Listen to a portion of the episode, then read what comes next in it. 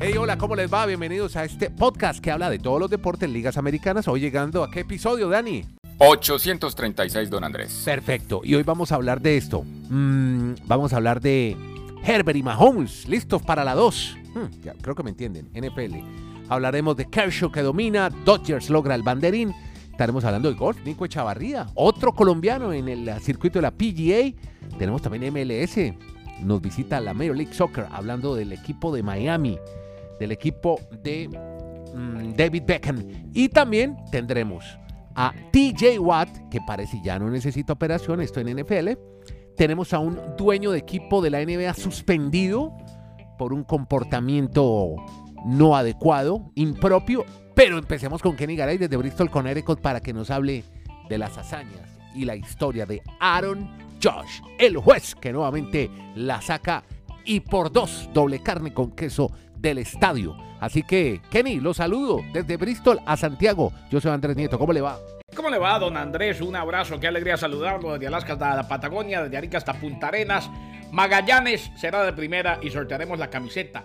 Eh, señor. Sí, señor. El, el, juez, como usted dijo, sigue dictando sentencias. Pero, eh, Esta vez mm, conectó y contra los archirrivales, los Medias Rojas de Boston. ¿Cómo le parece? Para beneplácito de usted y todos los Yankees, la Legión del Mal. Conectó su No, porque con ron así, hombre. 56 y 57 Esto fue la en, temporada. esto fue en eh, Yankee Stadium. ¿no? En el- No, no, no, en ah, Fenway. Entonces, monstruo verde. Sí, exactamente. Bueno, el segundo salió por encima del monstruo verde. No, qué locura. Gleyber Torres bateó un doble de tres carreras que significó la ventaja en el noveno episodio y los Yankees le ganaron 7 a 6 a los Medias Rojas de Boston. Disputó el juego número 142 de Nueva York esta temporada. Está a 4 de empatar el récord y esto es lo que me preguntaba Daniel otro día, yo creo que sí, de cuadrangulares de la Liga Americana que estableció Roger Maris con los Yankees en 1961. Como van las cosas y de acuerdo a la matemática pura, el paso que lleva, eh, iría camino a 65, lógico. Mm, si entra en un slump, pues no se darán las cosas. Pero es la gran noticia y no fue uno, fueron Dos. allá en el Fenway Park. Qué maravilla. Bueno, ahí tenemos. Y tenemos también noticias por los lados de béisbol, historias, más historias. Y estas veces las trae eh, Dani Marulanda. Hablamos de Clayton Kershaw.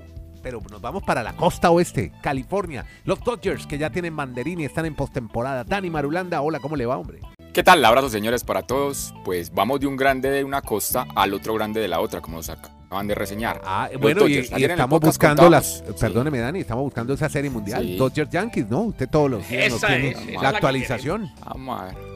Vamos a ver si les va a dar. Allá va, a ver. allá Pero va a bueno, estar Marulo prendiendo la primera vela. Hoy cuentan historias en el podcast. Vamos a ver. Por algo será. vamos para, vamos para la Serie Mundial si está en Nueva York. Vamos a ver. Los Dodgers Andrés Kennedy Oyentes, pues ayer contábamos que listo, ya estaban clasificados y ayer ya clasificaron incluso como ganadores de la división. O sea, son los campeones del oeste en la Liga Nacional, celebración con champaña, pues lo normal. Y lo mejor para ellos fue la gran actuación de Clayton Kershaw. Siete entradas, solo permitió dos hits, dio un boleto. Y pues ahí está ese equipazo otra vez, Andrés. Los Dodgers no se sabe quién va a ser el que les ponga el tate quieto en los- la postemporada. Vamos a ver cómo van creciendo los Bravos que El están palo en la acercando a los rueda. Mets. ¿Quién cree usted que puede ser? no, yo lo veo Está muy difícil. difícil que alguien le gane a los Dodgers en la Liga Nacional. Muy complejo y pues están apareciendo todos otra vez a dominar, reiteramos, como lo hizo ayer Clayton Kershaw y celebración. Es que ya, Andrés, es el noveno banderín, o sea, el noveno título en los últimos 10 años de esa división del oeste. O sea, no hay quien les compita ya con esa nómina. Bueno, entonces supremacía los Dodgers, los Yankees ahí de forma irregular, están tratando de llegar también a esa parte final, ojalá la Serie Mundial. Esperemos a ver qué pasa. Este es el podcast. La sacó del estadio. Paso la página y llegamos a la NFL. ¿Y qué encontramos? Pues con Kenny Garay, que nos vamos al quirófano porque queremos saber del estado de salud de TJ Watt. Pero parece que ya no necesita ir al quirófano, Kenny. Garay No, parece un esa es la buena noticia. días. ¿Cómo, perdón? ¿Qué decías? Garay parece un doctor en estos No, días. es que sí, to- Todos todos los informes de Garay son de- médicos, son informes médicos. No, es que, Sí, sí. Es que El yo doctor tengo la bata casa. blanca. Yo tengo la bata blanca. La bata blanca. Eso. La tengo puesta. Y el estetoscopio. Eh, sí. Sí. El mío es de un tamaño especial, le cuento. Usted si fuera médico sería urólogo, sería feliz siendo urólogo. No, ¿sabe que no? No, sería dermatólogo. Ah, dermatólogo, de la piel.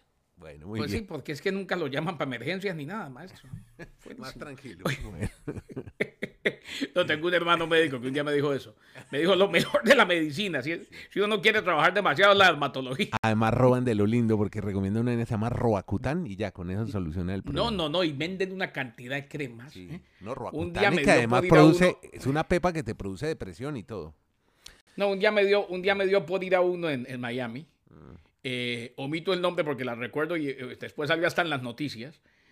Y debut y despedida. Cuando salí de ahí, no solamente le hice el copago, sino que me fui como con 70 dólares en productos y me pusieron un ticket donde me parqué allá en Coral Gables. Dije, no vuelvo.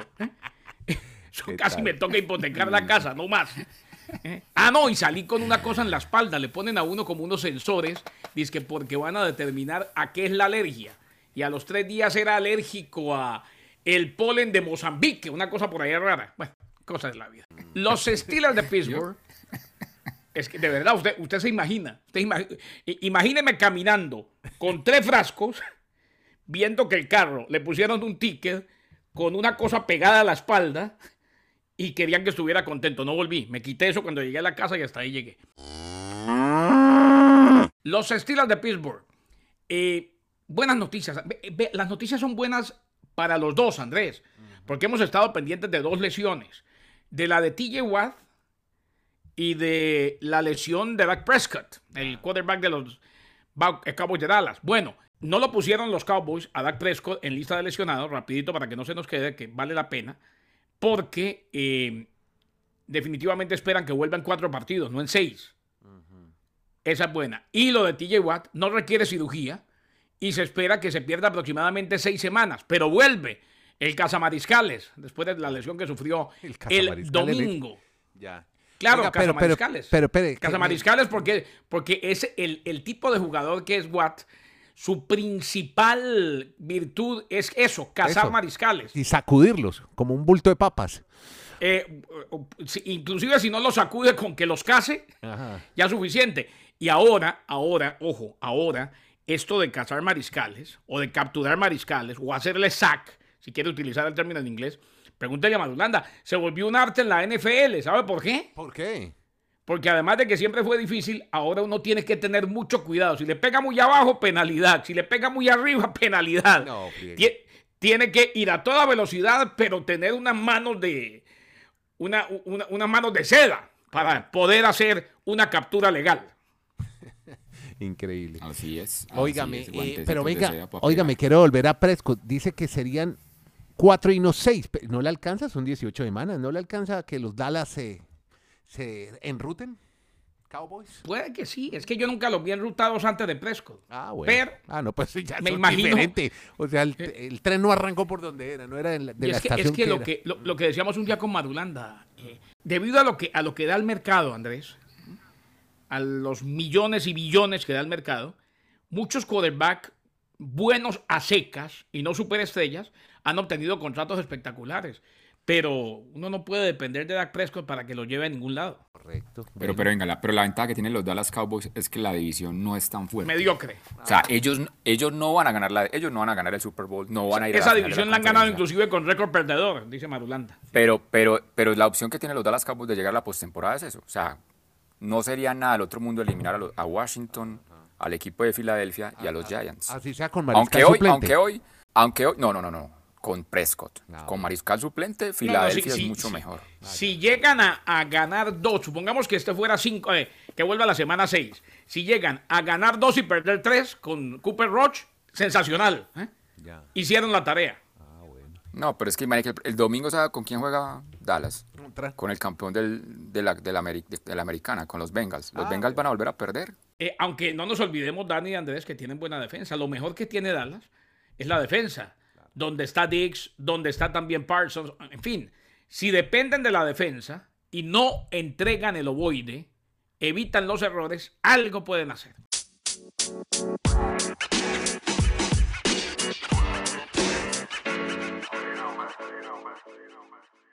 Bueno amigos, y el show sigue, porque la semana 2 tenemos un enfrentamiento, como la pelea de Canelo y Golovkin, pero esta vez en un emparrillado, como diría Garay en sus fabulosas transmisiones.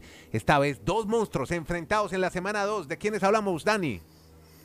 Sí, señor, que continúe el show. Si el jueves anterior, en la primera fecha, se gozaban a Josh Allen, y aunque no estaba al 100%, pero por algo también Stafford es el campeón Super uno, está Este jueves, sí, no, este jueves, este jueves que arranca la segunda semana, pues tendremos a Justin Herbert con los Chargers visitando a Patrick Mahomes en el Arrowhead Fecha y Stadium horario para a agendarme. Venga, ya me agendo. 8, bueno, 8 y 20, 8 y 20 este en los Estados Unidos, el kickoff. En este juego, Andrés, que además va solo por Amazon. Recuerden que ya se Ah. estrena la plataforma streaming de solo los jueves en la noche. Perfecto. Amazon Prime para que puedan disfrutar Mahomes, Justin Herbert. Mm. Invitamos a Amazon Prime. de la NFL. a pautar en este podcast. Suscríbase. Bueno, y ahora vamos a NBA y hay un señor en problema o empapelado. Ni más ni menos que el dueño de los Sons de Phoenix. ¿Por qué, Kenny? ¿Qué le pasó a este hombre? Pues Andrés, mm, definitivamente se ha ganado bien la multa. Lo multaron qué y lo suspendieron un año. Conducta inapropiada Muy inapropiada. con mujeres, ¿no? Con damas. Sí, señor. Mm. Un año de suspensión y 10 millones de dólares al dueño de los Son de Phoenix y del Mercury. Él es dueño de dos franquicias, de No, la NBA y de la WNBA. Debería Ojo que hay franquicias que no tienen que ver con los equipos locales. Por ejemplo, Ya. en Chicago, el Chicago Sky no tiene que ver con los Bulls. Ah, bueno. sí. Pero en, en Arizona, Phoenix Suns y el Mercury son de Robert Sarver. El mismo hombre, el mismo dueño. Se anunció el castigo. Su investigación encontró que durante su tiempo con las organizaciones Suns y Mercury, Sarver usó palabras racistas al menos cinco veces ¿Y contra quién y cómo? ¿En dónde? al contar las declaraciones de otros. No, pues, eso no lo especifican. Ah, detalle. Racista significa que utilizó la palabra N. Negro. Eh, Nigger. Lamentable. sí. Horrible. Eh, Es que no es la palabra negro, es, es la palabra despectiva que se usa que no me gusta ni, Es como el tono. ni escucharla, ni mucho menos decirla. Qué pena. Entonces Eh, ya lo- me yo parece lamentable y que coopera o ayuda a potenciar uno de los grandes flagelos que tenemos en la humanidad. No, que no lo hemos superado. Mírese Eh, el- pero el- lo estamos superando. ¿eh? No. La NBA dice que Sarver cooperó completamente con el proceso de investigación. Sarver y el equipo negaron previamente casi todas las acusaciones. También se le acusó de misoginia. Ay, eso es mujer, ¿no? Una ofensa a una mujer. Exactamente. Mm.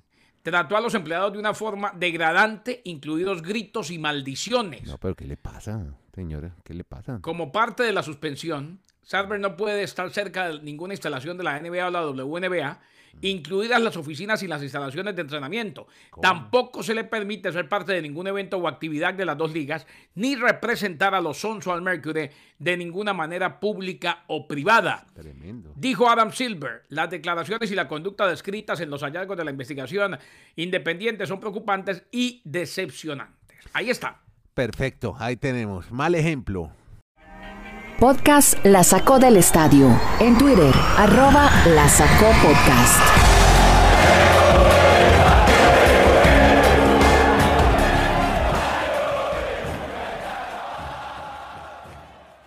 Volvemos. ay, hombre, hace tiempo no teníamos la visita de la MLS por este podcast, la Major League Soccer, y hablemos del Inter de Miami, el equipo que tiene el uniforme más feo de todos de la Major League Soccer. Cuénteme, ahora parece que tampoco tendrá estadio, tiene uniforme feo, pero no estadio. ¿Se- se- se- ¿Usted les parece muy feo? Bueno, A mí, a mí me parece pero venga, yo, yo. hab- hablamos de la... ¿Por qué hablaremos hoy del Inter de mí- a mí Miami y la tampoco me parece muy bonito que diga. como el del Seattle Seahawks, Pero tiene- uniforme pero- verde fluorescente Policía Nacional de Colombia, horrible también. Pero es que us- ustedes vieron el tercer uniforme de- del Miami, del Inter, el que no les gustó, el que es todo rosado. Pero el original, el número uno es todo blanco, con Ah, bueno, mejor vivos que de blanco, pero yo no y el número lo- Y el número dos, Ajá. el número dos es todo negro. Yo creo que ustedes se quedaron fue con la tercera indumentaria. No, pero es venga, que ayer vi Dicho eso, un- ¿por qué vamos a hablar? No, pero te voy a dar una anécdota. Es que ayer negro. vi en redes Sí. sociales a Higuaín entregándole, dándole una camiseta a un fan. Y era la camiseta Sí, rosada del. Inter. O sea, yo, yo la voto, yo la, yo la devuelvo a se mueve, Higuaín. se mueve la juventud. Se mueve, No, bueno, tampoco. se mueve en la juventud. Miguel, Pero venga, ¿sabe no. por qué vamos a hablar? No, venga, pero, no, pero ¿sabe por qué vamos a hablar hoy del Inter de Miami? Porque se está volviendo un lío jugar en ese estadio de Fort Lauderdale. Yo no sé si les van a tener que anunciar a los aficionados que vayan con almohada, con sábanas, con frazadas. ¿Por qué? Es que el juego ayer, Andrés, terminó media hora pasada la noche en Miami. ¿Pero qué pasa? Miami este año ha jugado 15 partidos en ese estadio y en 6 se han tenido que parar por un momento por las condiciones climáticas. Ah, yo, Pues yo no sé si están muy exagerados. Sí, lo- los relámpagos, los truenos, o sea, esto tiene unos reglamentos muy es estrictos. No, no, y es que así, así es. Todo, todo Sí, lo sí. que implique tormenta eléctrica tiene que haber suspensión. Sí. Totalmente. Yo por eso, yo por eso quería que Garay, por eso quería Garay que nos diera su opinión, porque Andrés, o sea, uno a la distancia uno dice, pero es que, como dicen los argentinos, una garúa o un chipi chipi, parece una lluviecita por allá lejana y unos relámpagos y paran los partidos. Entonces en Miami la gente ayer empezó el primer tiempo a las 8 de la noche hora local y salieron del estadio 12 y 30. O sea, cuatro horas y media para un partido de fútbol de solo 90 No, pero, minutos. pero yo sí, Yo yo no sí sé qué- una cosa, Dani. Eh, hay, niños, todo- ayer con... Sí, dale, dale. Primero que todo me parece muy bien. Eh, porque es que entiendo que se puede ver como un chipi chipi una garúa, pero por esa informalidad de seguir Sí, jugando, porque lo vemos como chipi chipi o garúa, mm, se nos murieron dos jugadores, por ejemplo, en el Deportivo Cali. ¿eh? O Sí, sea, aquí veo mucho folclore, sí. hay que, hay que, som- somos, nacemos folclóricos y eso no pasa nada. O sea, hay que hacerlo. Y es una, y es una ley, ojo, más que la MLS, es una ley estatal. ¿eh? Correcto. Mm. Las leyes son, eh, ac- acuérdense que aquí las leyes difieren de estado a estado. Hay leyes comunes también, ¿no? Pero es una ley estatal, lo tienen que hacer. A mí me tocó, en, si alguien, aquí en este podcast, aunque ese estadio es remodelado, pero es ahí mismo, si alguien conoce esa, esa área, somos nosotros. Los tres estuvimos ahí transmitiendo partidos de la MLS en la época del Miami Fusion. Eh, me pasó varias veces. Y un día nos pasó en Tampa, tanto que no nos pudimos devolver esa noche en el vuelo ese de Southwest que iba de Miami a Tampa, y tocó volverse al día siguiente con Alfonso Quintero. O sea, pasa, pasa y, y el que se quiere ir para la casa que se vaya, pero es algo que si se salva una vida, una, ya está hecho el trabajo. Bueno, ahí tiene la Pero opinión. Andrés, Garay, Sí, dicho todo eso que está muy, pero dicho todo eso que está muy bien explicado y en lo que concordamos, ¿qué es lo que queda para Miami? Cuando Beckham y ellos decidan hacer el estadio, lo más normal es que tendría que ser un estadio techado. Mm. Porque es que mire, mire lo que cambió el- el- el- el- la fisonomía del equipo de los Marlins. Pero ¿cuánto le vale hacer el estadio techado? Una Ah, muy brava. pero y los Mar, pero ah, pero los Marlins no se pierden ni un solo partido desde que hicieron estadio techado. Es verdad. Y Que eso ya lo, están pidiendo, en mucho. la- ya, lo están, ya lo están pidiendo en las redes los aficionados del Inter. Ellos dicen, es que eh, es increíble. O sea, han jugado 15 partidos y en 6 les ha tocado vivir la misma situación. Es verdad Es lo que dice sí, Uno antes iba a ver a los Marlins y decía, me voy, me voy, el partido empieza a las 7, no sé a qué hora vuelvo. Ahora sabe que vuelve a las 11. Claro, por la lluvia. Sí, es muy diferente. Veremos entonces, por eso hoy teníamos la historia del Buena, Inter, más que contar los goles de. Higuaín y que Miami, y que, que Miami está ahí luchando por clasificar, pues hoy todo lo que hablan en Miami con respecto al fútbol de la MLS es esa situación en ese estadio. Bueno, nos vamos al golf PGA y tenemos a un colombiano que se estrena en el gran torneo profesional de, de los golfistas de los Estados Unidos y del mundo. Nico Echavarría, el antioqueño, que debuta ya este fin de semana. ¿Y dónde será el estreno, Dani? En California, Andrés, Ah, Nicolás Echavarría. O sea, muchos dirán, ah, pero es que venga, está perdiendo importancia la PGA, pero para otros sigue siendo el gran sueño ser un golfista PGA. Y Nicolás se convierte Más competitiva sí es que la colombiano. otra. La otra sí es un relajo ahí, Todavía, una mamadera de gallo. todavía, ¿no? Pues, Todavía. pero están en Sí, crecimiento. puede, puede hay llegar sin ranking. Y, Pero- y yo, pero me muero por el día que, yo me muero por el día que Dani venga y nos cuente primer colombiano que juega en la Jue- sí quiero. juegan dos No, ya días casi. nomás. ya- ya- no, no se, no se asuste que de pronto Camilo Villegas le pueden hacer Claro, rojitos. que vaya y, gane plata y cobre, maestro. Hay que Bueno, cobrar. Es Pero una venga, pero venga, vámonos. Pero, hombre, pero venga, sigamos pues en la PGA porque Todo plata. Ay, no. va a ser entonces. Como, como, como dijo Venga, Tommy Hearns un día, Nieto, try to live without it. No, no, no me gusta la competencia. Bueno, siga pues. Pero venga, antes de que entren ustedes al debate. Por pues, eso, si le gusta la competencia, Ya, qué hombre, bueno que hay otra déjelo liga. para el Twitter Space. Deja a Dani, hombre, terminar la No, historia. Si le hombre. gusta tanto no la competencia, qué bueno. Gócese. Hombre, nos está, nos está escuchando, no- nos va a escuchar este podcast Nicolás y nos va a decir, hombre, ustedes se pusieron a alegar entre el Tour 54 y el PGA. Y él feliz porque por primera vez va a jugar No, déjelo la debutar, PGA. hombre. El torneo es en Garay, no sé cómo, se dice Napa o no sé, no sé exactamente. Sí, la Napa Napa, Valley, Napa en el ese es Valle Los de Napa, Vinos. Napa Claro, yo estuve Ah, allá. bueno, Ese en- es, esos en son California. vitivinícola. Ahí. Muy poderosa. Bueno, ahí va a ser el primer torneo, porque es que ya este jueves arranca, es el cuarto colombiano que va a ser obviamente un circuito completo de la PGA. Primero fue Eduardo Herrera, año 2002, un chico en ese momento nacido en el Cesar. un- Sí, bueno, Eduardo Entonces- Herrera, Valledupar. esa. Eduardo Herrera en el 2002, después apareció Camilo Villegas, que incluso ganó cuatro torneos de la PGA. Recientemente Sebastián Muñoz, que ya tiene un título. Y ahora entonces Nicolás va a ser el cuarto con un circuito completo, porque incluso esta gente de Golf Channel, que es tan investigativa, ha demostrado que resulta que antes de ellos cuatro hubo dos jugadores que representaron a Colombia. Uno, Alberto Rivadeneira, pero es argentino, se nacionalizó después colombiano, pero cuando jugó en la PGA todavía no era nacionalizado buen colombiano, entonces lo cuentan ahí como con un asterisco. Y el otro punto es que el señor Rogelio González, que todavía está por acá siendo instructor, que incluso fue el instructor de Camilo Villegas, fue quien lo descubrió, ese señor en el año 1971 ganó la escuela de clasificación para pasar a la PGA. Lo que pasa en el 72, cuando fue a empezar la PGA, en el torneo que disputó, lo suspendieron y le quitaron la tarjeta. Entonces ¿Por nunca qué? tuvo ¿Sabe un... Esa es una buena pregunta para hacerle al señor. Yo le digo, a mí me tocó hace como unos 15 años ir a entrevistar al señor cuando estaba Camilo en su furor, pero es que no es tan fácil acceder al señor, entonces no, no, no sé No, cómo era. y es- y una pregunta ¿Usted incómoda por qué- para él, ¿Usted por qué, lo, ¿A usted por qué lo suspendieron de la Sí, sí, ¿Qué, sí, qué sí. hizo? No sabemos. Pero bueno, ¿por qué? ahí Pero quedaría usted que ha logrado el- investigar, como que ha el- logrado investigar, usted que es tan buen No, no, no, no, y con simplemente- es- y no, con esa agudeza que de- tiene ese olfato, cuente. No, las informaciones, que sí tengo la nariz muy grande, pero venga. eh. No, no sabemos realmente qué, qué pasó para que lo hayan- le hayan quitado la, la tarjeta. O sea, es que una cosa es que lo suspendan a uno de un torneo, pero haberle quitado la tarjeta, ya ahí sí no sabemos qué, Que es una trampita. qué fue lo que aconteció. Pero entonces por eso decimos que este es el cuarto colombiano que va a jugar una temporada completa. Le deseamos todos los éxitos a Nicolás bien. el menor de tres hermanos. El hermano mayor jugó en la Universidad de Florida, el segundo en la Universidad de Michigan, Michigan este en la Universidad de Arkansas. Son hijos de la familia Echavarría, pues Claro. familia muy pudiente en Colombia con Bancolombia. Gracias a todos, Kenny en eh, Bristol, Dani en el Retiro, Nieto Molina desde Santiago de Chile, por eh, suscribirse a este podcast. Suscríbase, síganos. Gracias por oírlo y compartirlo. El podcast se llama La Sacó del Estadio. Que la pasen bien.